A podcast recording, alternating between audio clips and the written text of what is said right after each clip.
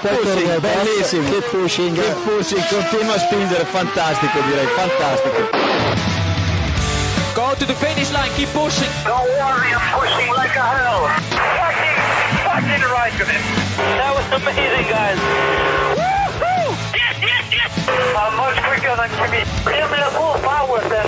Avanti, Fer, avanti! All the time you have to leave a place. Okay, Felipe,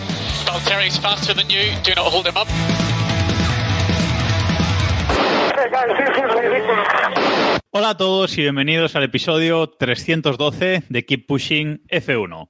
Este episodio en el que vamos a hablar de todo lo ocurrido este pasado fin de semana en el Gran Premio de Canadá 2023 de Fórmula 1. Un gran premio que tuvo de todo, algunos hablan de Gran Premio clásico, ahora hablaremos eh, por qué. Y para comentarlo estamos por aquí eh, Robert Montijo y David Sánchez de Castro. Buenas noches a los dos.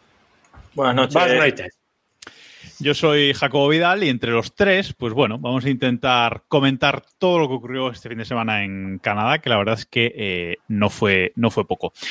Y creo que tenemos que empezar eh, por el viernes, por unos libres uno inexistentes, eh, realmente, y no precisamente por la, por la lluvia, porque hubo un problemilla que yo, igual soy demasiado joven, pero no había visto nunca en la Fórmula 1, que es que se le fueron las cámaras, David, a la Fórmula 1. Yo, yo no recuerdo. A ver, recuerdo que en Canadá ya hubo una liada parecida, creo que fue aquí en Canadá, de con la realización, y me quiere sonar que fue aquí, pero ya no estoy seguro, que en plan que se que se mm, que, se perdían las cámaras, entonces solamente podían enfocar algunos del, de los circuitos. Yo no sé si os viene a la memoria. Es que ya no sé si fue aquí o fue en Malasia o en No lo recuerdo. algún sitio de. Me, me- me quiere sonar algo de eso, pero vamos, que de perderse una sesión entera ni de coña. A mí eso me suena que fue un ratito.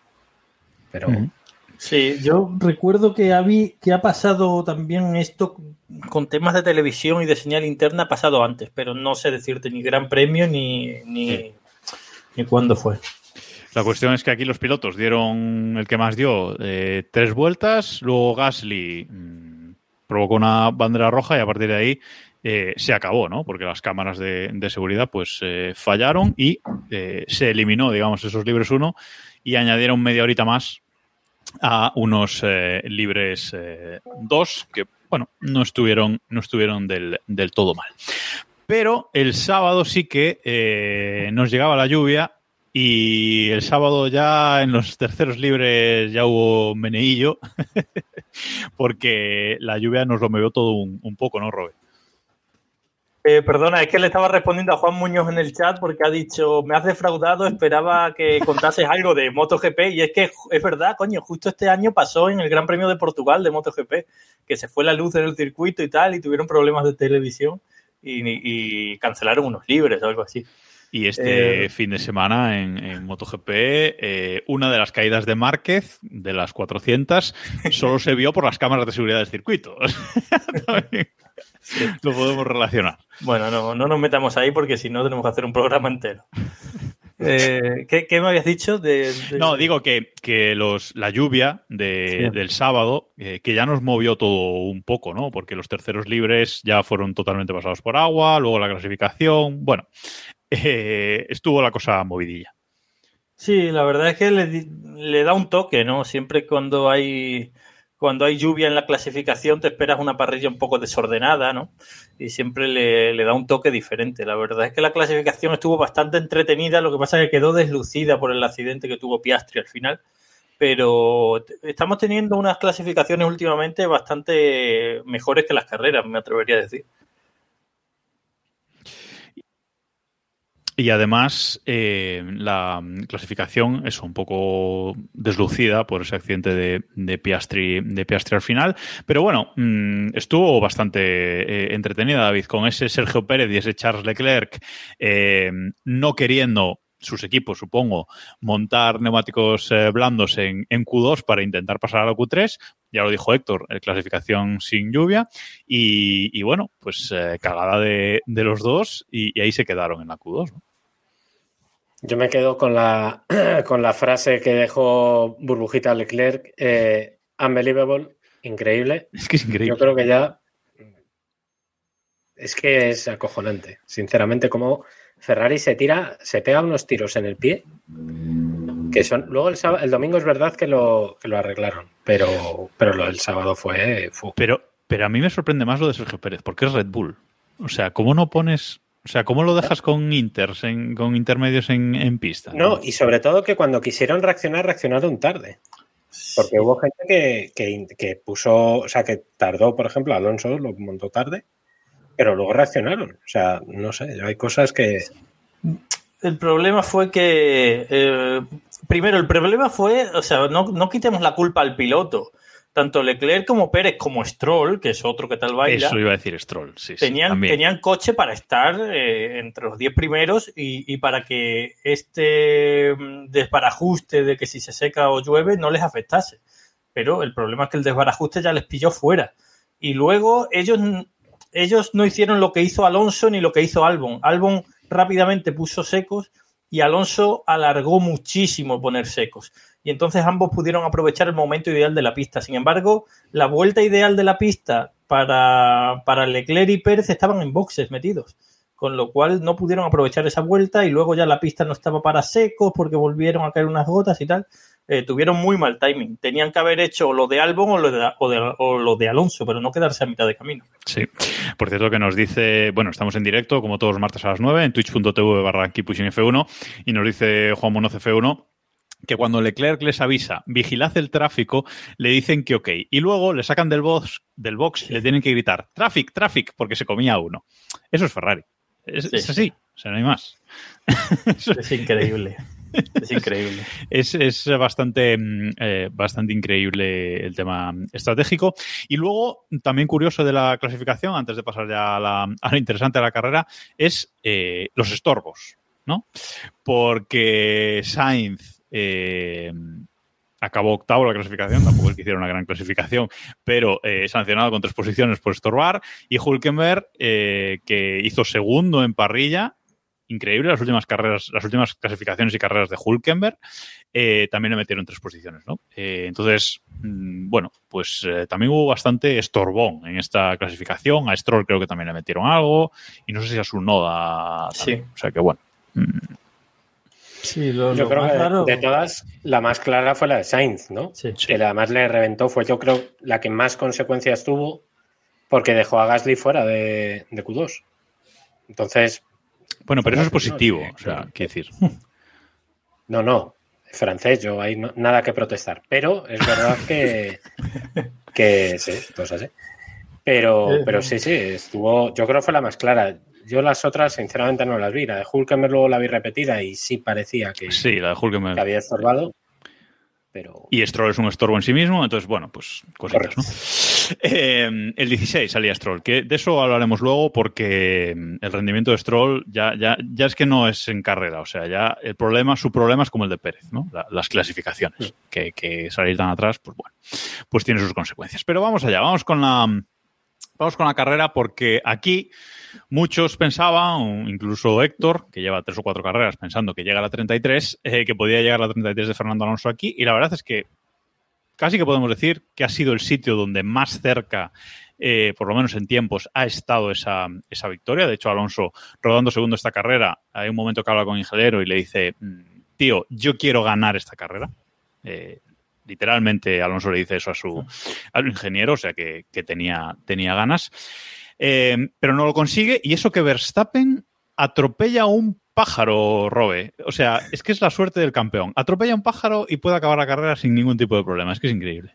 Sí, es acojonante. No, no es que atropella al pájaro, es que el pájaro se le queda dentro del coche y se le queda eh, pegado al conducto de freno delantero derecho. Es decir, que está a punto de meterse en el conducto del freno, lo cual eso hubiese sido, pues imagínate, si se te mete una lámina tienes que abandonar, si se te mete un pájaro, eh, a lo mejor te pegas una hostia importante incluso. no vamos a mostrar la foto, pero quien la quiera localizar, eh, que entre en t.m barra equipos sin F1, que la compartió alguien, no recuerdo mismo quién, que tire para arriba porque ha estado muy activo el grupo, pero vamos, asqueroso. O sea, arroba Pacma. Decía, decía alguien precisamente del grupo de Telegram que si en la época de McLaren Honda eh, llega Alonso a atropellar un pájaro, bueno, le explota el coche directamente. ¿no? Bueno, es que lo que he dicho de la, de la lámina esta del casco le pasó a Alonso en McLaren Sí, sí. Honda. Sí, Se sí. le metió una lámina en un conducto de freno y casi atropella a los mecánicos luego haciendo la parada en boxe, no sé si os acordáis. Sí, sí, sí. Que no, no O deja sea, nada es que es alucinante.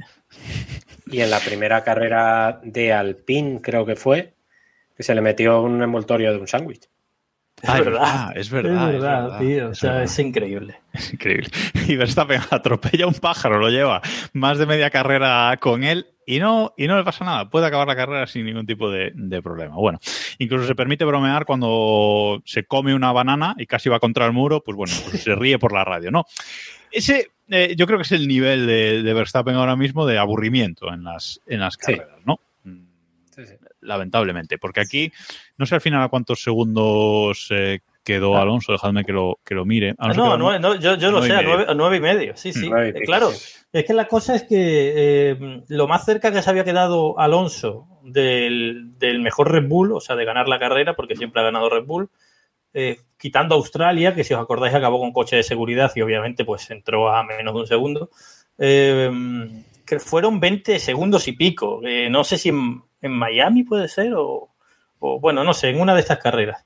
Eh, y ahora lo ha bajado a menos de la mitad, o sea, ha pasado de 20 a 9,5. Pero claro, mmm, yo no sé hasta qué punto eso es creíble porque Hamilton ha, acabado pegado a Alonso. Y Hamilton en Barcelona tenía el mismo coche, no, no ha tenido ninguna mejora de Barcelona aquí y en Barcelona no acabó tan cerca. Hmm. Eh, pero aquí el tema también es no solo eso, es decir, ah, hay varios factores que nos han, digamos, desvirtuado a lo mejor un poco esta, esta diferencia. Uno es lo del pájaro, que no sabemos. Claro. Algo de rendimiento le habrá quitado a Verstappen, evidentemente.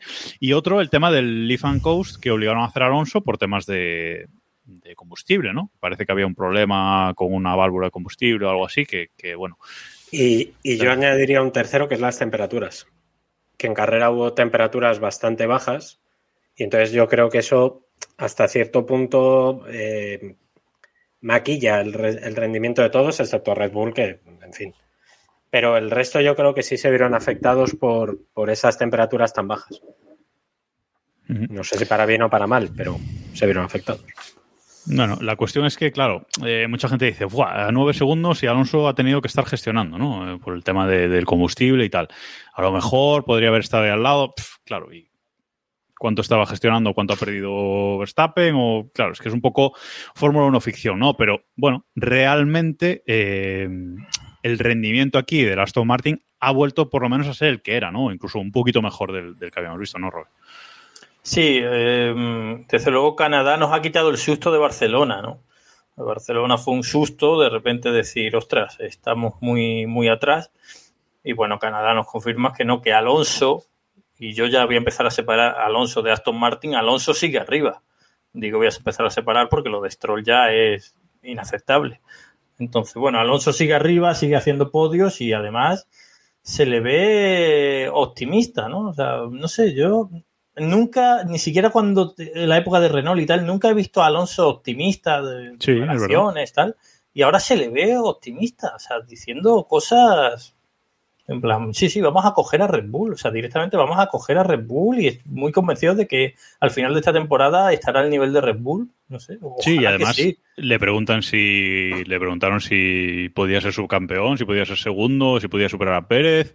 No dudó en ningún momento en decir que, que sí, o sea que, que, que bueno, que sí, que sí que está en ese modo Sí. positivo. O sea, él algo ve en el equipo, por lo menos las ganas de avanzar y de ganar, por lo menos las ve en el, en el equipo. Hay, hay un detalle que no sé si os habéis dado cuenta, y es que Alonso eh, da las. eh, bueno, está riéndose todo el rato. O sea, es. es me resulta casi ofensivo. Vamos, no, no ofensivo, sino que me resulta, no sé, como un poco sobrado eh, con respecto al resto de pilotos, que está deshuevándose, o sea, va a reírse, o sea, va de.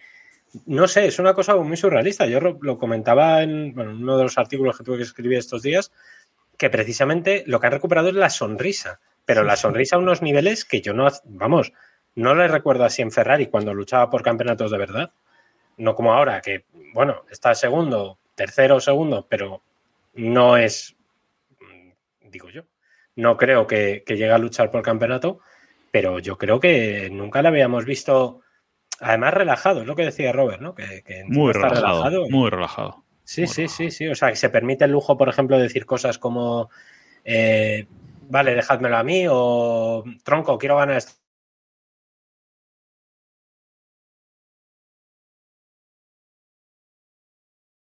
Sí, sí, sí. Claro, lo dicen en plan, güey, y yo creo que, que sí, que sí, que, que es buenísimo. Porque además, la manada de leprechauns que tiene de mecánicos, Y el perro. El perro, o sea, el perro, tío, la celebración del perro. Increíble, increíble el perro. O sea, Bravísimo. Me parece genial, porque además es un perro de seguridad de los de tal, y de repente debieron liarle de, oye, vente y trae al perro. Y se pone el perro, se pone de paticas. Sí, le dice que se ponga de pie. Sí, sí, sí. O sea, bueno. son cosas que a mí me parece la leche. Se lo está pasando, os digo una cosa, se lo está pasando mejor el equipo Aston Martin que Red Bull, ¿eh? Sin duda. Totalmente. O De hecho, la radio, la radio con la que entra eh, Verstappen en meta es otro día más en la oficina. O sea, han, han convertido de Sí. las victorias un funcionariado asqueroso. Y, y- y Sí, sí. para mí esto me parece, vamos, encima, como nos dice eh, CVB Murcia, eh, encima es el- la primera temporada juntos. O sea que... Sí, es que C- CB CBV Murcia nos dicen en el chat que, que, que Alonso se comunica con mucha soltura con el equipo, ¿no? Para Sí, ser sí, la sí, primera temporada. La verdad es que es que es, es bastante sorprendente el, el tema. Mira, estaba buscando el dato que decía Robe ayer, ya lo tengo. Donde más cerca había quedado Alonso de, de un Red Bull, porque en, en Arabia eh, ganó Sergio Pérez, fue en Arabia. eh, Ah, a 20 Arabia. a 20,7 segundos. Y el segundo lugar donde quedó más cerca fue en Azerbaiyán, que precisamente Alonso no hizo podio, hizo cuarto y quedó a 22 segundos de, de Sergio Pérez. Vaya también que en esas dos eh, ocasiones la victoria fuera de Pérez, pero bueno. Sí, también. Pero la diferencia está ahí. O sea, eh, evidentemente aquí ha recortado mucho. Veremos en, en Austria, que es un circuito también un poco diferente porque tiene menos curvas, etcétera. Pero bueno, veremos en Austria si se, eh, si se confirma, ¿no? Eh, esto. ¿Qué os pareció ese duelo? Ese duelo Alonso-Hamilton por esa segunda posición. Luego hablamos de la no sanción.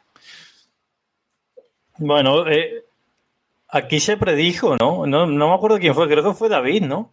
Que la semana pasada predijo que iba a haber una lucha por el podio de Hamilton y Alonso. Primero en pushing, ¿eh? Siempre. De hecho, no sé si clavaste el podio. Porque no, no, porque no. no. porque yo creo que no, no, yo di Alonso ganador. Ah, tú diste directamente. Vale. Alguien, pero alguien, jugar, alguien- pero- alguien creo que sí que dijo Verstappen. Alguien clavó el podio, suena, sí, sí. A lo mejor fui yo incluso. A ver, tira, que alguien nos tire de meroteca, por favor, de, de los oyentes. Bueno, eh, la cuestión es que en la salida, pues Alonso no sale nada bien, las cosas como son, no tracciona nada bien. El tiempo de reacción fue bueno, pero el, el coche no tracciona, no tracciona nada bien y él le adelanta Hamilton. Se pone, se pone tercero, pero eh, Robe consigue adelantarlo, consigue adelantarlo por, por ritmo y, y consiguen superarlo por ritmo y estrategia, ¿no? Sí, eh, fue una pasada bastante chula. Desde el principio se vio que Alonso tenía un poco más de ritmo, ¿eh? porque no le costaba ir pegado a Hamilton y no le costaba deshacerse de. O sea, perdón, deshacerse no, eh, mantenerse en el Mantenerse. DRS.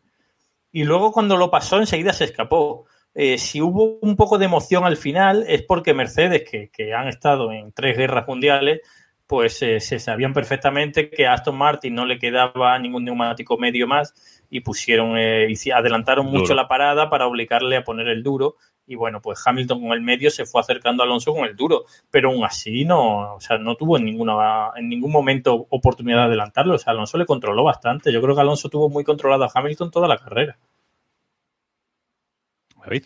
Sí, de hecho, cuando, cuando suelta esa radio de dejádmelo a mí, es justo en el momento en el que le dicen, oye, creo que ya va a estar a 1.4, 1.3, más o menos. O sea, de esa, esa mínima frontera entre te tengo controlado a, hostia, que le tengo en el DRS. O sea, ahí fue justo el punto y, y, y Alonso en ese momento ya tiró, quedaban, creo que eran 7, 8 vueltas, y tiró y se volvió a poner a 3 segundos, 2 y pico, 3 segundos. O sea que ahí está claro. Yo ya no sé si es el lift and coast que decía o sencillamente que por hacer eso pudo guardar un poquito hacia, hacia el final. Yo quería destacar sobre todo el rendimiento tan parejo que tuvieron los dos tipos de neumáticos. Insisto, que muy probablemente fuera de temperaturas, un tema de, de temperaturas, pero con el medio. Alonso incluso haciendo ese leaf and coast estuvo rodando a la décima de Hamilton. Mm, Además es que estuve controlando los tiempos bien y por una vez pude controlar los tiempos bien. Y, y es que iban a la décima, o sea, con centésimas, tres, cuatro centésimas arriba o abajo y, y, o sea, el Aston va. Que es que lo que me flipa es que estamos en la octava carrera Va, de la temporada y va. O sea, las evoluciones funcionan, parece, por lo menos. Vamos a ver en Austria cuando previsiblemente haga un poquito más de calor. Pero va, ese coche no, no, no va a empezar a hacer así, porque yo después de lo de Barcelona, uff, sudada, ¿eh? Yo ya veía que esta cosa se, se podía caer. Yo cada vez estoy, bueno, ahora, ahora ya estoy totalmente convencido. Alonso ha dicho que no se va a volver a bajar del podio, así que puedes estar Sí, sí. No, no, y además, eh, yo después de lo visto en Canadá, yo ah, existía una duda razonable eh, eh, de si Aston Martin iba a empezar aquí, pero luego se iba a ir cayendo durante la temporada y seguramente Barcelona fue el punto en el que todos nos asustamos, quizás un poco también Azerbaiyán y tal. Pero yo después de lo de Canadá estoy convencido que Aston Martin va a ir para arriba. O sea, yo ya no tengo ninguna duda de que Aston Martin sus peores carreras ya han pasado. O sea, estoy convencido, por lo que veo estoy convencido. Y eh, la siguiente mejora, que también va a ser grande, no tan grande como la de Canadá, pero también va a ser grande, llega en Silverstone. ¿eh? Es decir, llega En dentro de, de 15 días, creo, o tres semanas. Tres llega semanas. la- o- llega Tres otra semanas. mejora. Tres semanas, sí, tres semanas. Austria Llega otra mejora que va a ser no tan grande como esta, pero va a ser considerable. O sea que cuidado, no, no- por supuesto no estoy hablando de luchar por el mundial, pero que a lo mejor sí que es verdad esto que vienen diciendo que se van a poner cerca de Red Bull, porque no sé, yo es que veo que todo le sale bien. Mi sensación con Aston Yo- Martin es que todo le sale bien. Sí. Yo quiero, quiero eh, haceros recordar una temporada. A ver, es distinta, ¿vale? Es un matiz un poco tal, porque aquella temporada fue un poco distinta. Pero a mí esta temporada me está oliendo a 2012. si os por- acordáis, A ver, estaba más, temporada- estaba más cerca. Estaba ¿Pero a qué te cerca. refieres? Pero me está, a ver, me está Ferrari. recordando mucho porque durante aquella temporada todos veíamos que Vettel iba por delante, quizás, como dice Jacobo, no, no con tanta diferencia, ¿no? Pero que iba por delante, que iba a estar muy difícil, pero de repente Alonso, durante un trompo, Alonso fue campeón en Brasil. Sí. Sí, sí. Bueno, Eh, ¿Entendéis lo que os digo? O sea, por pura probabilidad, Verstappen va a fallar. sí, pero la diferencia es muy grande. ¿eh? Claro, por eso digo que allí. Que la, que la diferencia ya son 80 puntos de diferencia, ya. O sea, es que es, es- Es que son 80 puntos, pero quedan 14 carreras. Sí, sí, pero es que Con ya la diferencia es de tres, carre- tres carreras y media ya, ¿eh? Ya, es que La diferencia. Es muy Sí, grande. sí, sí, sí. Por eso yo decía Es- que esa temporada eh, estaba más cerca Ferrari de, de Red Bull. No había la diferencia que hay ahora. Que a lo mejor hay la diferencia, había la diferencia pues que, haya- que ha habido este fin de semana en, en Canadá. Vale, pero, pero por ejemplo, esa, esa temporada, a estas alturas, yo creo que Alonso ya había ganado dos carreras o una cosa así. No, Eh, y Vettel, había- empezado muy mal el mundial, además. Es Claro. decir, mm, hay muchas diferencias, ¿no? No, aquella, aquella temporada Alonso fue líder del mundial todo el año, hasta que Red Bull mejoró, creo que fue en Singapur, pero Vettel no se puso líder del mundial, creo que hasta la antepenúltima No, carrera. si no me refiero, no me refiero tanto a, a- a re- a rendimiento puro, porque evidentemente esa temporada estuvo ahí y de hecho, como bien dices, que sí, fue Singapur después del verano, el parón de verano, Sí. eh, que le vino muy bien a, a Red Bull.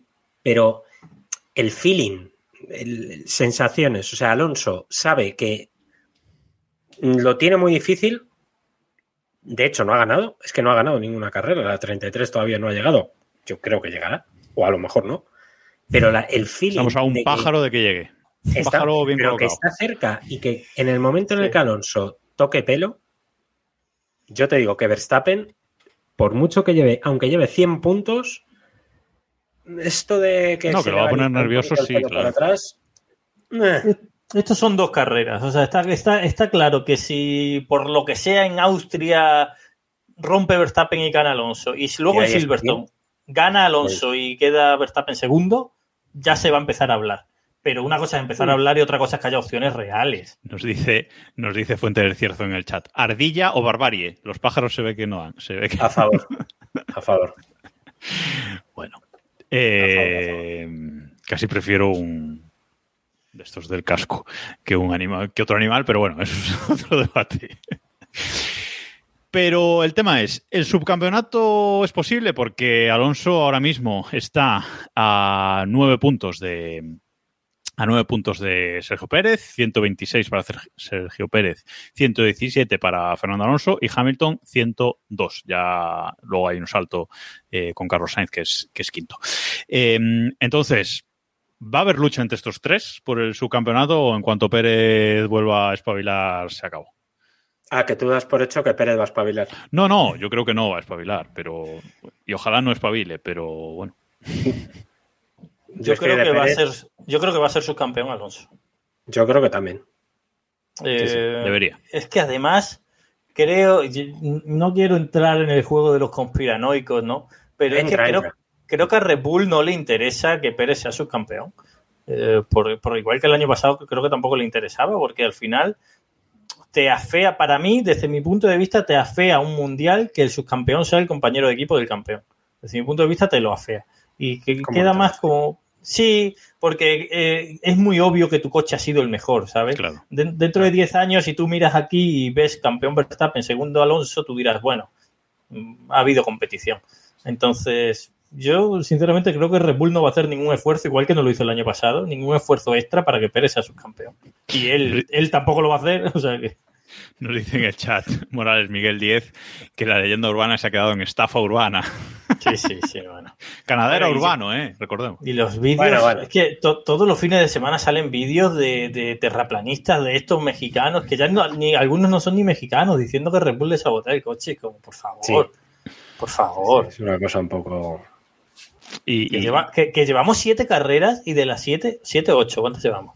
8 y, de las 8 en 4 no ha pasado a la Q3 con ese pedazo de pepino de coche en la mitad de la carrera no ha estado en la Q3.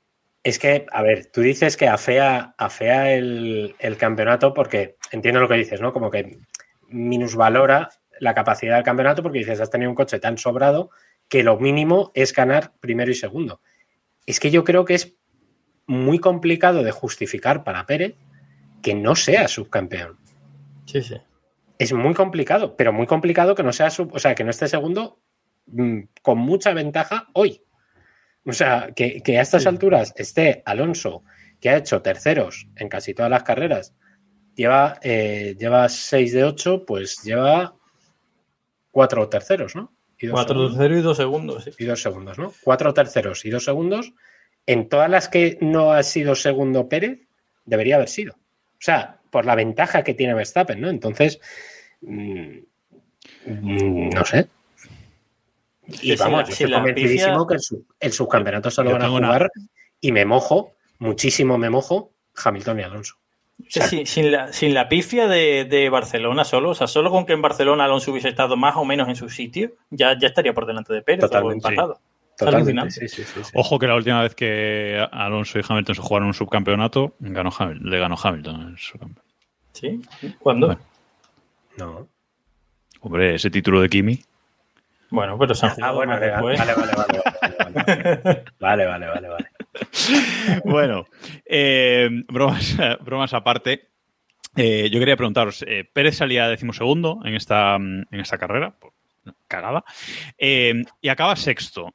¿Alguno pensáis que Verstappen en su misma situación saliendo de decimosegundo en ese circuito con rectas tan largas, con tanto DRS, eh, etcétera, no habría acabado por lo menos segundo? Yo creo que hubiera ganado la carrera. o sea. Pues ya está. En serio, ¿eh? Yo, saliendo Verstappen decimosegundo en un circuito como este, donde se puede adelantar, donde puede haber fallos, donde, etcétera, etcétera, etcétera, con una mínima amenaza de lluvia que te da una posibilidad, con una estrategia que además permitió, propició las dos paradas, yo creo que hubiera ganado. Pues es que la estrategia le quitó a Pérez además todo el tráfico. O sea, Red Bull acertó con la estrategia, lo hizo La estrategia de Pérez fue buena, sí, sí. claro, y, se, quitó del medio el tráfico. O sea, que simplemente no tuvo ritmo, porque no tuvo tráfico tampoco. Bueno, eh, ¿sabéis la forma más fácil de que Alonso gane el subcampeonato? Que Red Bull suba a Ricciardo. Así es facilísimo. Que, Opalou, ¿no? que Opalou, luego hablamos de eso también. Que no, que no sube más y ya, y ya está. Pero bueno, Eh, veremos en casa, porque en la carrera de casa, como la de casa para el equipo, como la cague otra vez Sergio Pérez, no sé, ¿eh? ya son ocho carreras. Eh, si adelanta Alonso en el Mundial en Austria a Pérez, igual es ahí donde cae, ¿eh? no lo sé. Además, siempre por estas fechas es cuando se empiezan a activar esas cláusulas de rendimiento que, no, que nos dicen que no existen y existen en todos los contratos de Fórmula 1, incluido en el de Alonso, dicho por una persona que firmó un contrato de Alonso hace años, Sí. me lo dijo, es que en todos los contratos de Fórmula 1 hay cláusulas de rendimiento y Todos, cuando dicen todos. que no es mentira. Y en el de Y- Pérez, Y a mitad de temporada las hay seguro. La de Austria será la novena carrera, igual aguantaría una más por aguantar las 10, pero vamos, por ahí va a andar. Por ahí va a andar. Os, os re- os recuerdo, y esto fue público y, y lo dijo Red Bull, fíjate qué lejos queda esto. En la temporada 2019, en pleno dominio arrasador de, de Mercedes, Verstappen tenía firmado con Red Bull un contrato por el cual si antes del Gran Premio de Hungría no había ganado ni siquiera una carrera, o no, o dos carreras, antes de Hungría tenía que haber ganado dos carreras. Si no había ganado dos, él, él podía irse del equipo. Y, y todo el mundo estaba diciendo que se iba a ir. Y dio la casualidad que ganó Austria y ganó justo Hungría, que era la última. Y, Sí, se sí. quedó en el equipo y fíjate lo que ha pasado después. O sea que evidentemente esas cláusulas existen. Sí, porque Mercedes también lo quería. O sea, no, no olvidemos ese tema, esa lucha que hubo en su momento por, por Verstappen entre Mercedes y, y Red Bull, lo que nos faltaba. Tener a Verstappen en Mercedes en la época dominadora. Bueno, en fin. Eh, nos queda un tema por hablar de este, de este Alonso Hamilton y es el tema del unsafe release de Hamilton posible, vamos a decir presunto, un safe release de Hamilton delante de, de Alonso, Alonso haciendo así movimientos con el volante, Toto imitándolo, haciendo el subnormal, como es habitual, y, y bueno, no sé, creéis, para mí fue un safe release de libro, igual es que el de no Norris, hace falta. pero bueno, no sé. Pues había el otro día gente que me estaba diciendo, no irónicamente, que no. Que lo de, que lo de Hamilton, que si había que, que si tenía que haber sacado el intermitente y tal. Pues es que Alonso tuvo que. Es que además Alonso no hizo lo de así por hacer el tonto, es que se ve que levanta. O sea, es que no hay Pues, duda. Sí, sí, levanta, levanta. Bueno, yo creo que levanta, pero yo creo que los volantazos, eso sí que son un poquito de flopping, ¿eh? Eh, Pues, no me jodas. yo creo que le echa un poquito de teatro. sí, pero, pero coño, lo de levantar, eso Sí, sí, sí, que levantar- no tiene duda. O sea, Sí, levantar, sí. Levantar, levanta. Pero curiosamente, hacen lo mismo dos británicos y ninguno de los dos es sancionado, ni Norris ni Hamilton. Sí, eh, Norris fue sancionado por ir demasiado lejos con coche de seguridad. Sí, eh, pero eso es por- otra por cosa. el- por el Pero yo hablo del no. safe. por, Exactamente. por comportamiento antideportivo. O sea, le, pinta- le pitan antideportiva, volviendo al ejemplo del baloncesto, le pitan antideportiva por, no sé, por hacer un tapón ilegal. O sea, es que no tiene ningún tipo de sentido ese. Pero bueno. Sí, eso, eso es una cosa que eh, se empezó a hacer, creo que fue por 2004, 2005, y desde entonces está penado. O sea, yo no entiendo por qué los pilotos lo siguen haciendo, porque está penado y, está- es muy, es muy Sí, obvio, sí. y lo hacen, lo hacen mucho constantemente. Y digo, bueno, pues no, a lo mejor le sale más barato exponerse a la sanción que luego que, que hacerlo mal, pero bueno. Eh, de todos modos, yo aquí sobre lo de Hamilton y Alonso tengo una reflexión. Es verdad, es verdad que con el reglamento en la mano, Alonso tiene que levantar el pie. Luego yo insisto que los volantazos, esos son un poquito de teatro. Me da rabia estar de acuerdo con Toto, pero por una vez en la vida, sin que sirva de precedente, lo tengo que estar. Pero eh, también te digo que eso, eso hay que permitirlo. O sea, hay que permitir que, o sea, no, no salen en paralelo, no, no hay riesgo de accidente, sale justo por delante, el otro tiene que levantar un poquito y ya está. Eh, creo que debería estar permitido. Lo que pasa que por reglamento no lo está, ya está. Bueno, pero si ahí en el pit lane se dan un leñazo dos coches, tienen un lío bueno para un rato, ¿eh? Mm, yo no estoy de ya. acuerdo en que haya que permitirlo, ¿eh? Pero bueno. Yo creo que Creo- siempre tienen, ti- siempre los pilotos, estos pilotos son muy buenos y siempre tienen tiempo de reacción. Mira las cosas que pasan en la Indy. O sea, en la Indy pelean y es verdad que a veces se dan leñazos, pero bueno, pero no sé, más o menos tienen tiempo de reacción los pilotos el, para evitarlo. y el pit lane en la Indy es mucho más ancho. Casi Sí, Que todos se lo digan a. Palou en, Indy- en la Indy 500. Sí, bueno, pero eso ya fue saliendo. Bueno, la cuestión es que parecía claro con el reglamento humano, pero bueno, eh, en el grupo de Telegram ya antes de que saliera la investigación y la sanción, ya todo el mundo decía, es británico, son británicos, no los van a, sancionar y efectivamente no los sancionaron. Bueno, si esto lo hace Ocon o Gasly, pues sí, como debe ser, franceses. Bueno, vamos con el otro, el otro Mercedes, eh, Russell, que ya hacía tiempo, quizás desde su época de Williams, que no le veíamos cometer una cepeada como esta de irse contra el muro con la rueda trasera derecha y, y romper la, la, llanta completamente. Y bueno, provocar un, un coche de seguridad y, y destrozar su carrera, porque se queda sin medio motor delantero, sin la rueda trasera derecha. Luego llega el pit con la rueda y la rueda sale rodando, que la tiene que parar un mecánico de Ferrari. O sea, bueno, bastante liada. Tenéis, la tenéis muy mimado a Russell, ¿eh? Tenéis muy mimado a Russell. ¿Cómo que no hacía estas cosas desde Williams? Pero si hace dos carreras en Mónaco y estaba tercero y se salió el solo, regaló un podio. Y el año pasado, que eh, tuvo Azul restregándose la cabeza contra el suelo 200 metros, y, eh, la que es cuando se llevó por delante a Sainz, o sea, Sí, eso a ver, Mercedes. Es la típica de Russell. Tiene de cositas. cuando Es que me da rabia porque si lo hace Leclerc, si lo hace Leclerc, estamos matando a Leclerc y Hombre, recordándoselo de por vida. Ya, De pero es que. Leclerc es el predestinato y Russell no. También, si Russell, según poco- los británicos, es, vamos. Sí, es verdad que un poco sí. El heredero, sí, tal, sí. De Chosen Man, sí. De Predestinator. Es, de- no, ¿cómo era? Mr. Consistency, era. Mr. Consistente. Sí, Mr. Top 5. es verdad. Este año, bueno, está faltando ahí a su, a su papel. Eh, voy a ver cuántos top 5 ha hecho. Uno, dos, tres, cuatro. Bueno, cuatro en ocho carreras. Bueno, No está mal. no está mal. no, no está mal, no está mal. Pero bueno, la, la cuestión es que ese, ese coche de seguridad, pues bueno, cambió un poquito las estrategias de, de muchos y curiosamente, en esta carrera, Ferrari acertó con la estrategia. Hizo solo una parada, fue a la contra con respecto a, a todo el resto. Es verdad que en clasificación, como dijimos antes, la liaron, pero por lo menos en carrera acerta- acertaron. Una parada, iban, creo que antes de las paradas, mm, décimo y décimo primero, o décimo primero y décimo segundo, una cosa así, y acaban la carrera cuarto y quinto, Leclerc por delante, Sainz por detrás, Sainz quejándose un poquito de que Leclerc era un entorro, pero bueno, no lo dejaron pasarle, y cuarto y quinto, que no está mal, viendo las últimas carreras de Ferrari, no está mal este resultado para el equipo. David. Sed, sincer- sed, eh, sinceros de lo que pensáis. ¿Vosotros creéis que Ferrari sabe cómo lo ha hecho? ¿O fue tirar la moneda y salió? A ver, Yo creo- Lo pregunto en serio, yo, ¿eh? yo creo que pensaron, ¿qué haríamos nosotros? Y dijeron, bueno, pues vamos a hacer lo contrario. Puede ser. Puede ser. Yo, yo tengo una ver. teoría también. ¿eh?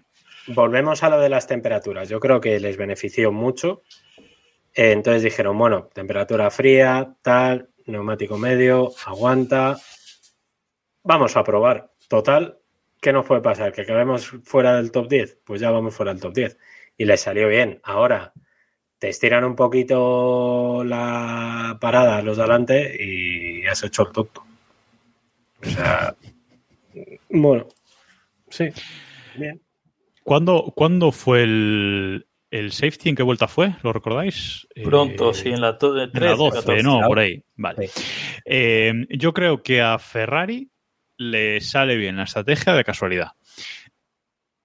Explico mi teoría. Le sale bien de casualidad porque eh, cuando el safety, que entran todos los de arriba y paran todos los de arriba, Verstappen, Alonso, Hamilton, eh, Ocon, incluso Stroll, Albon, casi todos, eh, paran Norris, etcétera, paran casi todos en esa vuelta, en esa vuelta 12 a, a cambiar eh, neumáticos, a hacer primera parada. Ferrari no. Ferrari yo creo que se olvida, se le pasa el turno y no para. Entonces luego es que no tiene otra opción. Luego no tiene otra opción. Dice, bueno, pues es que ahora eh, tenemos que alargar y parar cuando todo el resto haga la segunda parada, parar nosotros. Entonces, por eso Sí, pienso pero- que les sale de casualidad. Puede ser. Claro, es que ellos lo que hicieron quedándose en pista es obligarse a sí mismos a ir a una parada. Exacto. Cuando todo, todo el mundo fue a dos. Pero les salió bien. O sea, fueron capaces de Sí, aguantar el medio. Es que esto pasa muchas veces en las carreras y más en fines de semana así, en los que casi no ha habido libres o han sido libres muy raros, lluvia y tal. Y se presentan en la carrera y nadie sabe muy bien qué neumático va a funcionar y cómo va a funcionar y tal. Entonces ellos apostaron, sin saber muy bien cómo, por, por el medio, por quedarse con el medio, y el medio dio muchísimas vueltas de muy buen rendimiento. Yo creo que si todos, o sea, si la carrera se hubiese vuelto a correr justo después de acabar, todos hubiesen ido a una parada. Sí. Esa es mi sensación. Pero eh, Sí, así. porque Bo- Bottas, por ejemplo, también va a una parada. Bottas empezó con duro. eh, Y yo creo que visto el rendimiento de Ferrari, dijeron, pues venga, eh, medio y una parada y acabó con, con el medio. ¿eh? Y Albon, Ujú. ya, o sea, Albon Sí, es pero que lo de, hace- Albon fue un poco, lo de Albon fue un poco distinto también por la, por la clasificación que hizo, ¿no? Que, que salió arriba y, y, bueno, pues estaba un poco fuera de sitio para bien en este caso. Pero no, no, yo, vamos, yo veía clara que la estrategia eran, eran dos paradas y muy probablemente es lo que tú dices, que se pegaron un tiro en el pie y dijeron, coño, pues si vamos más rápido. Que antes de, ya que estamos hablando de, de neumáticos, comentaba al principio del, eh, del episodio que mucha gente eh, ha estado diciendo este fin de semana que esto ha sido una carrera clásica. Una carrera clásica porque eh, es verdad que la carrera del domingo fue, eh, digamos, una carrera al sprint. Es decir, se veía todo el mundo Sí. yendo muy fuerte. Eh, salvo Verstappen y Alonso por el tema del Leaf and Coast, el resto, todo el mundo fue a muerte. Es decir, no pensaron en, ay, es que se me va a degradar el neumático, es que tengo que conservar, es que no sé qué. No, aquí todo el mundo fue a vueltas de clasificación y al límite. Y eso es muy bonito de ver, la verdad. Es que eso marca la diferencia. Eh, porque la carrera luego, si te pones a pensarlo, ¿qué pasó? Bueno, tampoco pasó, tampoco fue una carrera No, que tampoco pasó mucho. muchísimas cosas, pero fue divertido porque tú veías a los coches al límite, tú veías la tensión de que en cualquier momento podía pasar algo, no iban de paseo los coches. Eh, y quizás habría que volver también a eso, a esa tensión de decir, bueno, no está pasando nada, pero puede pasar algo en cualquier momento. Tú veías las onboard, eh, bueno, la de Alonso en las últimas vueltas ya, ya no tanto, pero veías la onboard de Hamilton al final eh, remontando, o la de Albon, que eso era un espectáculo, eh, y veías que iban a muerte. Y dices, uff, es que cada vuelta pasaban más cerca del muro, y más cerca del muro, y otra vez, y cerquita, y un centímetro, y dos, y todas las vueltas así, y dices, esta gente no está de paseo.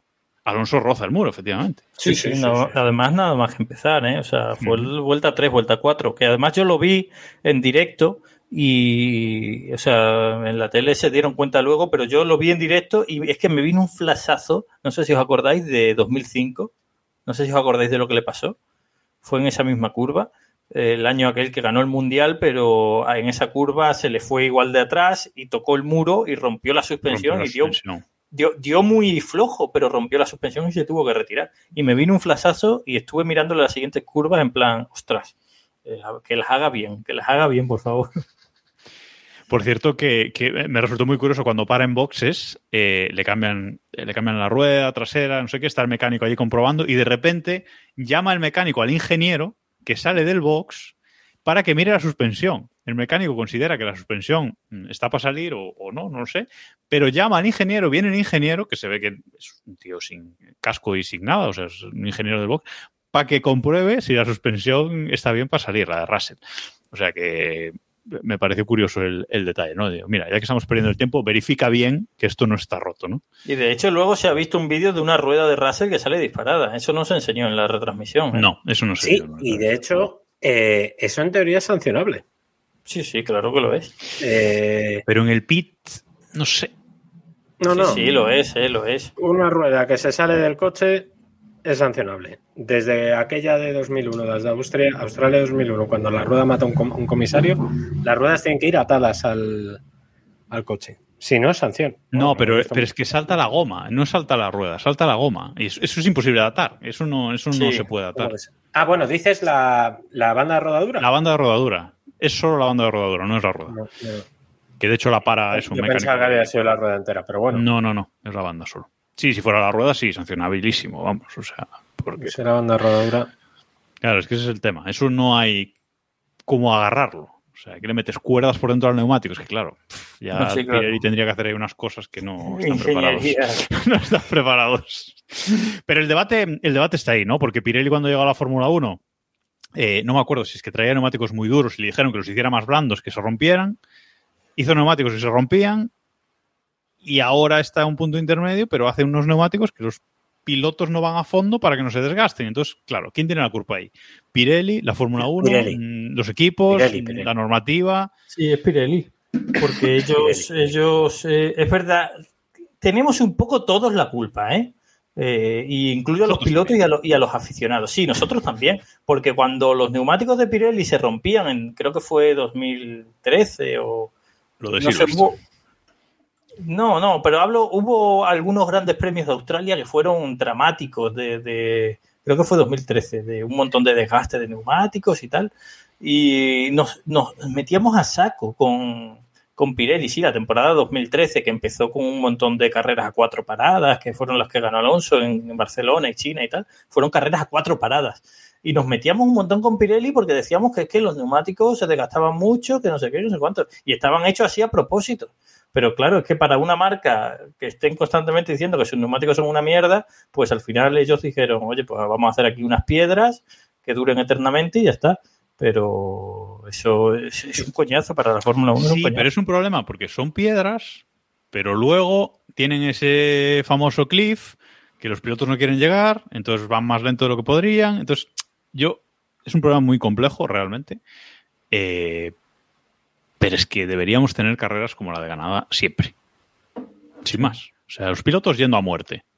A ver quién es más rápido y a ver quién puede ganar. Tampoco lo permiten todos los circuitos, ¿eh? porque tú piensas que, que hay circuitos en los que, o sea, ahora mismo Bahrein, por ejemplo, no es un circuito que te permita ir así, porque va a llegar un momento en el que siempre vas a tener que gestionar neumáticos. Barcelona no te permite tampoco ir así. Silverstone depende de la temperatura que haya y si hay si ha llovido o no ha llovido. O sea, al final Canadá sí te lo permite, por eso es un circuito que tiene, como bien decías, dos rectones muy bestias y luego la, la zona virada, los muros cerca, etcétera. Entonces ahí ya sí que te permite un poquito, un poquito hacerlo. Pero esto se arregla ablandando los neumáticos. Eh, Es que no. Yo, hay, hay otra clave que, que he visto, o sea, que pensé durante la carrera, y es el tamaño del pit lane. Eh, Canadá, el pit lane es muy corto. Parar en boxes te hace perder muy poco Es tiempo. muy barato, sí. Por, por el límite de velocidad y por cómo es el pit lane, por cómo está diseñado. Te saltas dos curvas entrando y saliendo.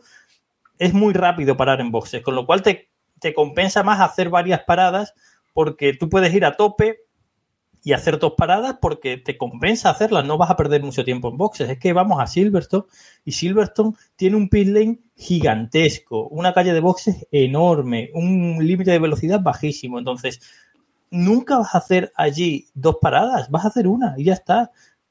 Eh, quizás la Fórmula 1, otra cosa que se debería replantear para con estos mismos neumáticos ver carreras de más paradas es eh, aumentar el límite de velocidad en el pit lane. Yo no creo que sea tan inseguro ir a 150 por el pit lane. No creo que sea tan inseguro. Creo que todo el mundo sabe que no puede estar ahí en mitad en el pit lane. Pero algo hay que hacer porque se ha demostrado este fin de semana que carreras a dos paradas son mucho más divertidas que carreras a una y sobre todo si los pilotos pueden ir a tope. Correcto. Veremos qué, qué pasa con esto, pero a ver si la Fórmula 1 sigue reflexionando entre lo del Bob, que hablamos eh, con lo del WEC y ahora con esto, de esta carrera a tope. Bueno, a ver si, si entran ahí en, un- en una época de, reflexión. Vamos con Albon, décimo en eh, clasificación, no marcó tiempo en, en Q3 y en carrera séptimo. Hizo un carrerón, el, el de Williams, y pues eh, mejor resultado de la, de la temporada para él, eh, que da un salto. Recordemos, su mejor posición había sido el décimo que hizo en Bahrein, el único puntito que, que tenía hasta el momento.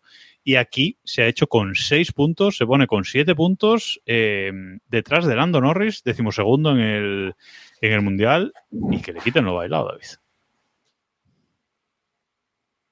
Perdón, he hecho un. Eh, digo, Albon, además es que lo, cocinó. Esta fue una carrera de estas de, de Albon de las que justifican por qué nos gustaba hasta cierto punto en, Red Bull eh, y por qué Williams le ha fichado, ¿no? Porque ha demostrado que ha, hecho un fin de semana, ha hecho bastante competitivo en general. Ya el viernes en los segundos libres estaba muy bien. Eh, y luego hizo Williams, funcionó la estrategia, no era una carrera fácil, porque además este tipo de equipos y este tipo de pilotos, cuando se ven allá arriba, es más probable que se equivoquen, porque no están acostumbrados a pelear por ahí. Normalmente tú piensas en los pilotos que pelean por estar del duodécimo para atrás e intentar conseguir un, rascar algún puntito, siempre van a no perder posiciones más que a ganarlas, ¿no? Por, por- una cuestión de, de supervivencia. Y, y no, no, lo hizo muy bien, no cometió errores, mm, estuvo bien en ese trenecito que provocó con los de con los de atrás, o sea, bien, una carrera bastante decente. Y en el Mundial Williams se pone a un punto de, de Haas, a dos puntos de Alfa Romeo, por encima de Alfa Tauri. o sea, A lo mejor acaba de salvar la temporada de Williams. sí, sí. Es que, es que eh, yo creo que este resultado de Williams no es anecdótico. ¿eh? no, o sea, no, no. No, no, no, no, no, no, no. Yo creo que van a Williams- mejorar, pero Hizo, hizo una gran estrategia. Eh, Sí, sí. Hizo una gran estrategia, pero el coche que han traído es, es totalmente nuevo y es una auténtica revolución respecto a sí mismos, obviamente. No, no para la Fórmula 1 en general, pero respecto a sí mismos es una auténtica revolución. Trajeron el suelo nuevo, trajeron el- el- la, cu- la cubierta de motor nueva, los pontones, trajeron cambios hasta creo que en los retrovisores y tal. O sea, trajeron un montón de cambios, muchos más que Aston Martin, y solo los trajeron en el coche de Albon, porque no se pueden permitir eh, fabricarlos para el coche de Sargent todavía, y de hecho creo que en Austria tampoco los va a llevar Sargent. Creo que Sargent como pronto los llevará en Silverstone. Es decir, han traído un coche totalmente nuevo para Albon y ha funcionado muy bien. Y, y por lo es verdad que acertaron con la estrategia, pero yo por lo que he visto de rendimiento en las rectas y tal, creo que en Austria van a volver a ir muy bien y creo que van a puntuar otra vez en Austria. ¿eh? Si no le sale nada mal, yo creo que Albon está otra vez para puntuar. Y cuidado con William porque, como has dicho, se ha sí que penúltima en el Mundial, estaba última, ahora se ha puesto penúltima, pero no está lejos ni siquiera de McLaren. ¿eh? O sea, Williams ahora mismo está a No, no, 10, está a 10 puntos. A 10 A 10 puntos de McLaren. es ¿eh? que Sí, ese es un buen melón y me, me mola que lo hayas abierto, Robert, porque es que ahora mismo, como Williams menea un poquito el árbol en esa zona media-baja, atentos, ¿eh? Sí, sí. Atentos a cómo se puede poner el mundial ahí, que de repente un octavo, un noveno, un décimo, y lo hemos visto en esta carrera también, en esa pelea entre Magnussen y, y- y- Y, y, y de Vries. Y- y de Vries, ahora ahora de vamos con ese tema. Porque, bueno, eh, como se meneen aquí esos dos, tres pilotos, cuatro, cinco pilotos que se pueden meter ahí por los dos, tres puntos últimos, podemos tener ahí una, vamos, Vietnam. O sea, cada punto en Vietnam, sí, sí. Sí, sí. Y Vietnam parece que fue precisamente esa lamentable lucha que nadie esperaba, que ha puesto Rob en el guion, entre Magnussen y Escombros, eh, Nick de Vries. O sea, ¿cómo se puede ser tan tontos, tan tontos para pasarse los dos de frenada en la misma curva, que uno no de girado, que los dos se vayan recto y luego que se queden los dos parados en la escapatoria y que el que está delante intente dar antes que el otro marcha atrás y casi se choquen ya parados? O sea, es que no daba crédito, no daba crédito. A favor de, de este momento, totalmente.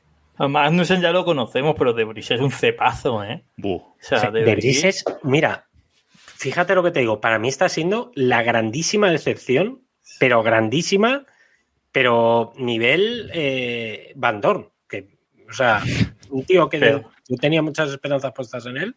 peor que Van Dorn. Sí, sí, sí. A, bueno, a Van Dorn le, a Van Dorn le machacó a Alonso, a este tío le está machacando su noda.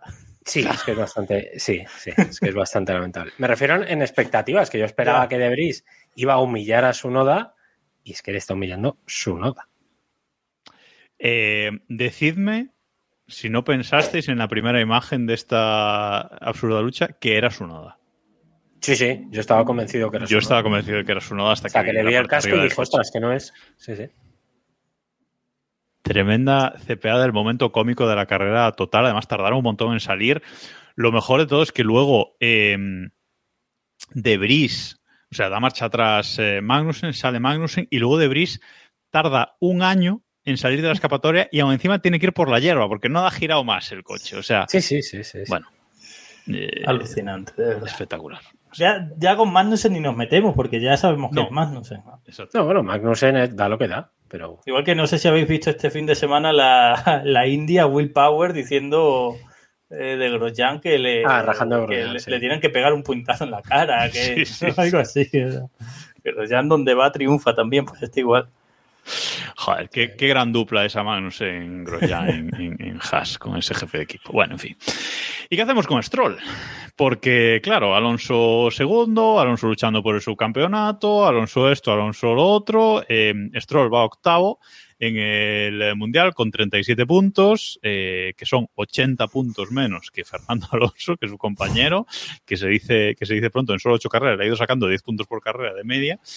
Eh, no ha subido nunca al, al, podio, su mejor resultado es un, es un, cuarto, pero es que este chico tiene un problema en clasificación eh, brutal, porque cuando clasifica en Q3, pues aún menos mal, a un sexto, séptimo, bueno, aguanta por ahí, pero es que mmm, ¿qué pasa? ¿Qué le pasa a este chico? Que es muy malo. Sí. Es que, a ver, es que es malo. O sea, es, es, es un cepo. Es que es la diferencia entre Stroll, ya no te digo, y Alonso, que evidentemente ahí hay un, vamos, multiverso de diferencia. Eh, es que es muy malo con el resto de, de- de pilotos. O sea, no puede referirse de otra manera. Ya está. No. O- Ocon está a 8 puntos de Stroll. Ahí está. Bueno, pero con el francés. Sí, sí, pero Ocon no es, no es Ayrton Senna y lleva un Alpine y está a 8 puntos de Stroll. o sea, Claro. en la zona media todo se camufla más, ¿sabes? Porque en la zona media al final nos fijamos en lo que nos fijamos. Y Stroll los cuatro días que puntúa, pues nos fijamos en él y los días que acaba decimoquinto no nos fijamos en él. Pero ahora ya no está en la zona media, ahora está en la zona alta y no, no tiene nivel. O sea, no tiene nivel para estar en la zona alta. No, no, no es su sitio, ya está, está quedando clarísimo. Sí, o sea, por si había alguna duda, si algún estrolista se siente ofendido, lo siento, Héctor, pero mm, es que es un paquete, o sea, ya está. Eh, sin, es que debería subir al podio alguna vez esta temporada y yo creo que no lo va a hacer, pero bueno, ahora veremos un doblete de Aston Martin en alguna carrera. Pero bueno, Me, me gusta la, me gusta la teoría terraplanista de Pedro Portero. Cada vez compro más la teoría de que Stroll está para que Aston Martin tenga más horas de túnel de viento. tirando para abajo. Claro, es como, la, es como hacer de Nelsinho Piquet una religión y evolucionarla. O sea, es como lo del Singapur Gate, aquel del Crash Gate, pero evolucionarlo a, a usarlo como, como, no sé, tesis fundacional de tu estrategia. A favor, ¿eh? A favor total. Bueno, eh, y vamos con el último punto que debemos hablar de esta, de esta carrera, que es ese alerón trasero del Alpine, esa cámara on board hacia atrás, eh, bailando muchísimo ese, ese alerón. ¿Por qué no le sacaron a este tío bandera negra y naranja, Robe? Pues no, yo no lo entiendo tampoco, porque es que parecía que iba a haber un accidente. O sea, esa, en Sí, sí. teoría, cuando hay riesgo de que una pieza del coche se caiga, eh, debe haber bandera negra y naranja. Es verdad que quedaban pocas vueltas, pero da igual. O sea, las opciones de Da accidente eran enormes. Pero bueno, no sabemos qué, qué pasó. Tampoco, no sé si lo han explicado. La verdad es que yo no, no lo he leído, pero no, no sé exactamente qué pasó. Pero bueno, al final se llevó unos puntos y a mí me pareció una situación muy clara de bandera negra y naranja. CBV Murcia nos dice eh, porque es francés. Decir que, que por cierto, en, en plena carrera, eh, Safnauer decía que Jesús. no, que no estaban, Susufu, que no estaban preocupados por el alerón, que, que vamos, Sí, que, no. que estaba bien. Él, él- él mucho no se preocupa en general. en no, la vida. No, es, no, es de, Sí, no sí, agobio sí. no es, no. Bueno, pues hasta aquí esta carrera de Canadá, este Gran Premio de Canadá 2023, que tengo que decir que nunca defrauda el Gran Premio de Canadá. Por unas cosas o por otras, siempre es un Gran Premio que, que nos divertimos mucho y lo echamos de menos esos años que, que no estuvo por culpa de la, de la pandemia, pero bueno, ha vuelto y, y además con lluvia, eh, el sábado, etcétera, siempre, siempre hay movimientos sin cámara. de Además, si seguridad, os, si os dais cuenta, antes de cerrar con Canadá, lo pensaba el otro día, nunca suena el Gran Premio de Canadá para desaparecer del calendario. O yo por lo menos no lo tengo ubicado como No, uno de estos no. que... Se ha caído por tabaco y tal, pero no.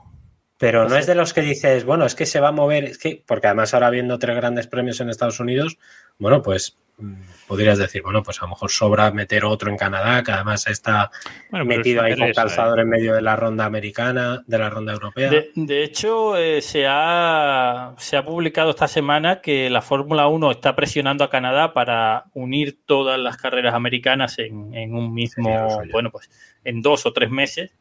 eh, unir México, Brasil, todas las estadounidenses y Canadá. Lo y suyo. alguna más que se está hablando de que entre Colombia y tal, bueno.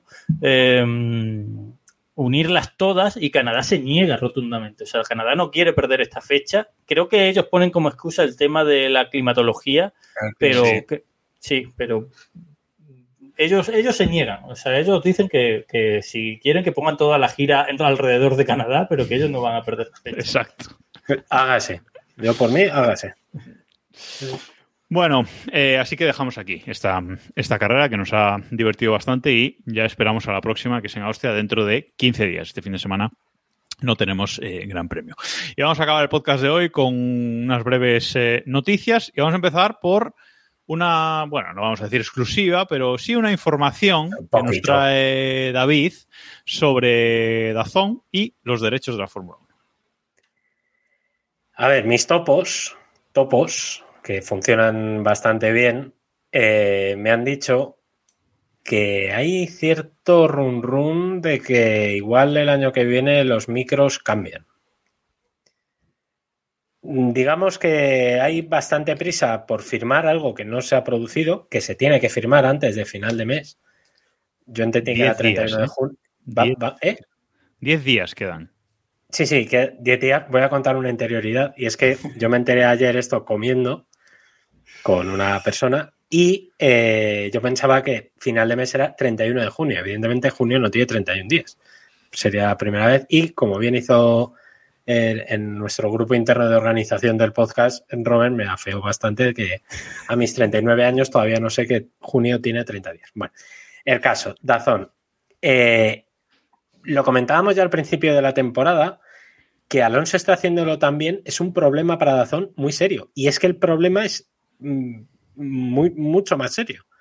Porque como Alonso no está aflojando, su cotización, o la cotización de los, de los grandes premios de Fórmula 1 en España, está aumentando. Y Dazón ya el año pasado renovó, mm, no, el año pasado no, la última vez que renovó fue a la baja. 21, por- creo. eso es.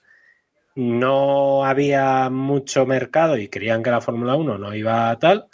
Y este año es un problema porque les están pidiendo más pasta. Todo esto en un contexto en el que, además, Dazón está recibiendo presiones desde fuera, por lo que hemos comentado del Gran Premio de Madrid, eh, Gran Premio de España en Barcelona, que también están presionando que a ver cómo justifican que haya un Gran Premio aquí si la televisión ni siquiera lo apoya.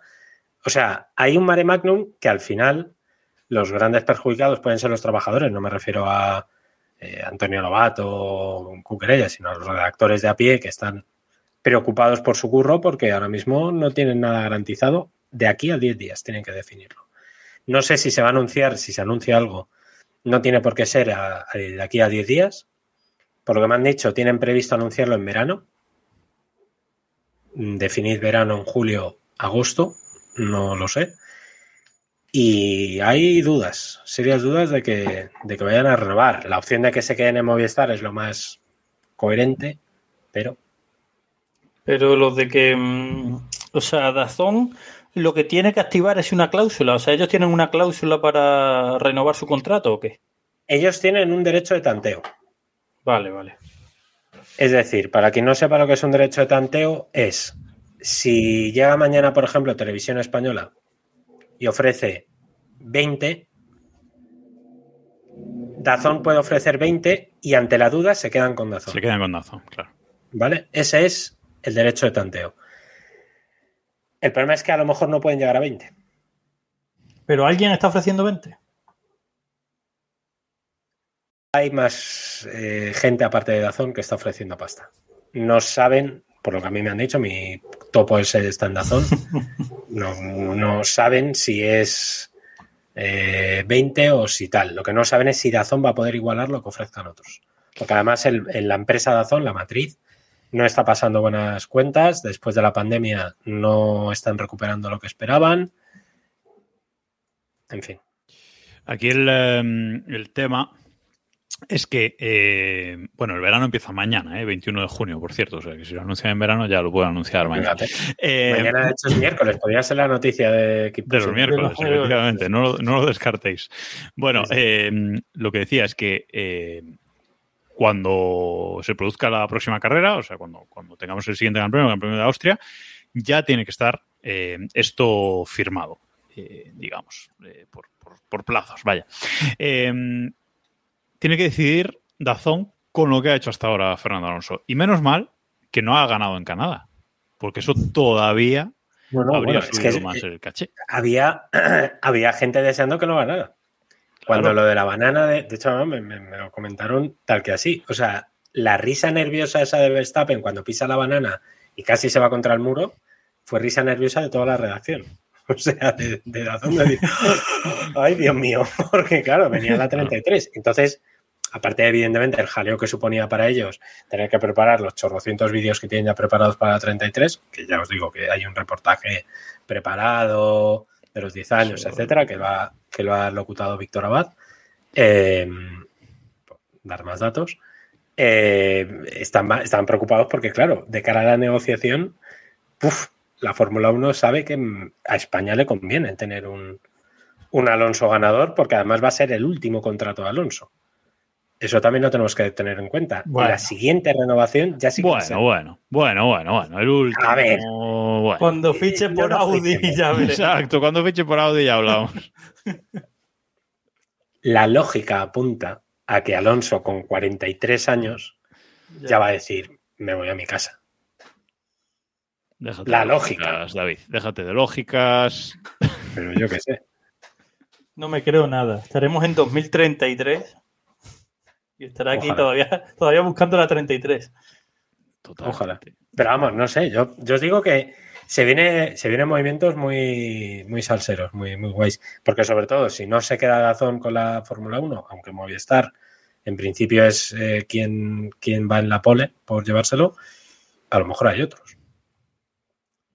Movistar, tenemos con Movistar, un- si, si se lo queda a Movistar la Fórmula 1, al final eh, la mala noticia para los que no somos... mm, Yo, yo, no, yo no tengo Movistar, vaya, no soy cliente de, su, de Movistar y me gustaría no serlo en el futuro.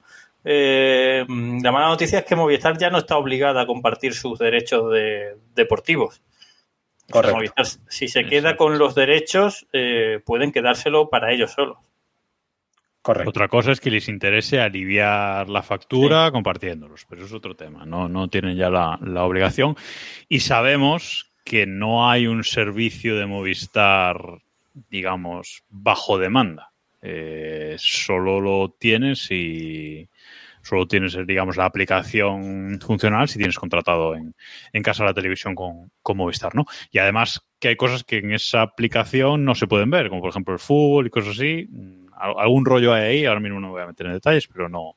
Entonces, bueno, mm, va a ser más difícil todavía ver la, la Fórmula 1 en, en España, ¿no? Así que no sé si creéis que los eh, las OTTs se pueden meter en el, en el lío. Netflix, que está ensayando con emisiones en directo. Amazon, que lleva mucho tiempo intentando meterse fuerte en España con derechos deportivos. Eh, no lo sé. Yo Incluso sé Disney que- con ESPN. Yo sé que Amazon estuvo muy cerca de quedarse con MotoGP para esta misma temporada. Eh, al final no se dio por un ataque de cuernos que hubo por ahí, pero estuvo muy cerca de darse. Y no me extrañaría que cualquiera de las tres que has mencionado lo intentase. Y de hecho Disney ya lo tiene en Estados Unidos, creo. Sí, sí, ESPN lo emite en Estados Unidos, sí, la Fórmula 1. Bueno, Porque, Robert, con la- el tema de las motos, Renovó Gondazón el verano pasado, hasta el 26 o 27. Pero ahí, ahí estuvo a punto, o sea, ahí Dorna quería dárselo a Amazon. Lo que pasa es que no, no fueron capaces, pero querían dárselo a Amazon. Nos dice Jajax0404 en el, en el chat eh, si podría haber una negociación a la baja permitiendo F1TV en España. Esto creo que ya lo comentamos en un capítulo anterior.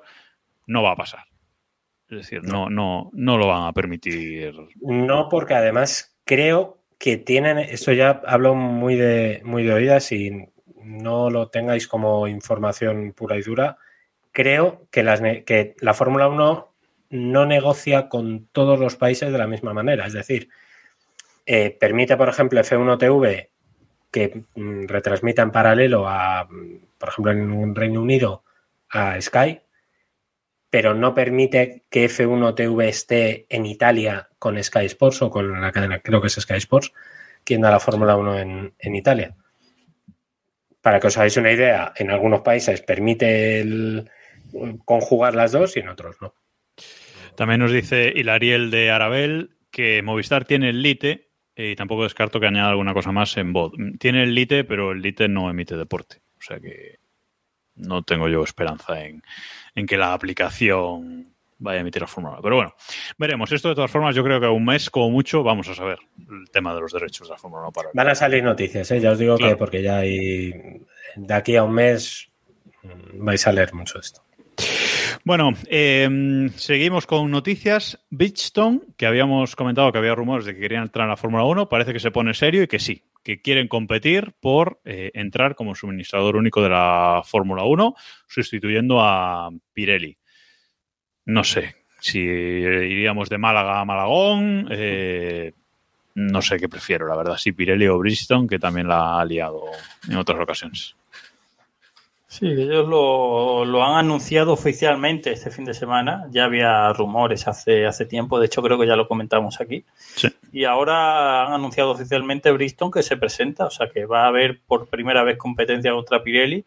Y de hecho la información, que, que- que no sé quién la ha sacado, creo que ha sido la BBC o no, no- no estoy seguro, creo que sacaban información de que ellos tenían fuentes de Fórmula 1 eh, fuentes de la FIA que decían que tenía sus opciones. O sea, que esto no iba a ser, pues, no sé, como las elecciones del Madrid, ¿sabes? Que se presenta Florentino y otro cualquiera que no tiene ninguna opción. Sino que aquí iba a haber, exactamente, sino que aquí iba a haber eh, batalla entre Bristol y Pirelli. Qué pena que no vuelva a la lucha de neumáticos. De verdad. O sea, qué Sí, bueno. Pero al final eran carreras de neumáticos. ¿eh? Como las de ahora. Sí, pero Sí, marcaba la eran- diferencia el neumático. Eran muy, muy determinantes, sí. Sí. Sí, sí. Mucho más cabra. Bueno, pero un coche se diseñaba para un neumático, para otro, luego si había cambio de una temporada a otra, pues alguno que estaba ganando podía... Bueno, no sé, a mí Los me gustaba, volquetes, de, pero... los de Bridgestone en la puerta de Fiorano para que Badoer diera vuelta. Ah, esas sí, cosas. claro, que- claro. Sí, sí. Sí, sí. Bueno, y vamos a acabar saltando el charco y yendo eh, a Estados Unidos a, hablar de, de Palou, que probó el McLaren y ganó en Roda de América y tiene 74 puntos de, de ventaja sobre, sobre Ericsson. Robe mm, lo está haciendo muy bien en la IndyCar, ha arrancado muy bien la temporada, a pesar del problemilla en la, en la Indy 500, que tampoco acabó mal. Sí, en la Indy 500 acabó cuarto la carrera, teniendo que, demo- que, que- que remontar después de que Piquet se lo llevase por delante allí en el pit lane. Eh, pero las cuatro últimas carreras ha sido victoria, el cuarto puesto este de la Indy, que pasó lo que pasó, y las dos últimas otras dos victorias. Es decir, que probablemente sin aquella desgracia serían cuatro victorias y estaría todavía más disparado en la general. Pero sí, tiene pinta de que va camino de ganar otra vez el- la IndyCar de ser bicampeón. Eh, lleva tres victorias este año, que son las mismas que hizo en toda la temporada de 2021 y fue campeón. Y claro, la cosa es que ya hay muchos rumores de Fórmula 1. De, bueno, pues ha habido un, piloto de IndyCar que, le ha, di- que ha dicho ya que, que le den a Palou el Red Bull de Pérez. El tema de Estefan- McLaren está ahí. Stefan Wilson ha sido. Stefan Wilson ha sido. Eh, el tema de McLaren está ahí, o sea que, en fin, que, que parece que Palou está llamando a la puerta de la Fórmula 1. ¿Y pensáis que tal y como está McLaren ahora mismo, si fuera su única opción, eh, imaginaos que se retira Hamilton, teoría de David, eh. Mercedes ficha a Norris y ahí queda ese hueco en McLaren con Piastri, va Palou a la Fórmula 1, tiene esa opción. Eh, de estar ganando en Indy a irse a la Fórmula 1 a McLaren, tal y como está McLaren ahora mismo, es duro, ¿eh? Pero Fórmula 1 es Fórmula 1. O sea, Es y, es, y es McLaren. No estás corriendo en, en HRT. Estás corriendo en McLaren. Acordaos que Bourdais hizo algo parecido por Claro. correr en, en Toro, Toro Rosso, o sea, sí. Scott Dixon tiene 42 años y sigue siendo uno de los mejores pilotos de la IndyCar. Quiero decir que Palou tiene creo que 25 26. Puede venir aquí, estar. Sí. Imagínate que viene, está dos temporadas, le va mal, tiene 28. Se, se puede volver a Indy perfectamente y hacer una carrera larguísima. Sí, sí. O sea que no. Yo, vamos, si a mí me llaman de McLaren, siendo él, eh, yo acepto 100% seguro. Y pero lo miro desde el otro punto de vista. Em, si McLaren, por lo que sea, pierde a Norris, que supongo que antes o después lo tendrá que perder porque ese muchacho ya estará desesperado, yo no creo que McLaren ahora mismo tenga ninguna opción mejor que Palou. No, no se me ocurre ninguna opción mejor. No, en el mercado no, no creo que haya ahora mismo una opción mejor, no. O sea, yo entre que- subir a un Ocon de la vida o a Palou, yo, yo subo a Palou. Sí, porque sabes, por lo menos te garantizas que peor no lo va a hacer. Sí. Que, que Piastri, me refiero. O sea, El caso es que pensé que, O que no estuvimos no hablando peor. tenemos a los dos españoles ya que están en la Fórmula 1 y Palou está ahí tonteando con que sí, con que no. Y ya estuvimos hablando hace dos o tres semanas del tema de Pepe Martí y Red Bull y tal. A ver si nos vamos a ver con una parrilla con tres o cuatro españoles ahora aquí de repente. Bueno, bueno. Eso ya sería Ya, ya, sería la una- releche. tres, cuatro españoles, dos grandes premios en España. Sería MotoGP, Y, y Dazón renovando a la baja. y- y- claro, claro. Sudando están en, en Dazón. Bueno, pues hasta aquí por esta semana. La semana que viene nos volvemos a escuchar por aquí, martes a las 9, con la previa de ese Gran Premio de, de Austria, un circuito peculiar, un circuito que también suele darnos buenas carreras, la verdad. Un circuito eh, divertido y curioso, y los límites de pista de tal. Eh, así que, bueno, gracias a todos por estar aquí en, en directo en twitch.tv barra F1. Nos podéis ver las caras en diferido en youtube.com barra F1 y ya sabéis que tenéis que uniros al grupo de Telegram t.me barra F1. Gracias Robe, gracias David, que hoy no tenemos ping pushing. Creo que la actualidad no, no, no ha dado para, No. para mucho esta semana. A ver, a ver No, si, no si en el siguiente. Y Bueno. Melissa no estaba en el Gran Premio de Canadá. Ahí dejó. Pero el año pasado tampoco. No, no, No, eso, eso, clickbait. eso es bulo, eso es bulo. El año pasado sí estuvo. Mm, Seguro. Eso es un bulo que se les ha colado ahí a los de, creo que fue Marca, lo publicó y no, no era verdad. ¿eh? El año pasado sí estuvo. Hmm. Casualmente, Melissa no ha estado este fin de semana. Bueno, a ver, tiene tres hijos. A lo mejor tiene que encargarse un poco Claro. de ellos. Yo ahí Claro, claro, quizás cruzar el charco no es tan bueno. Lo dicho, gracias a todos por estar aquí, gracias a todos por escucharnos y nos escuchamos la semana que viene. Adiós.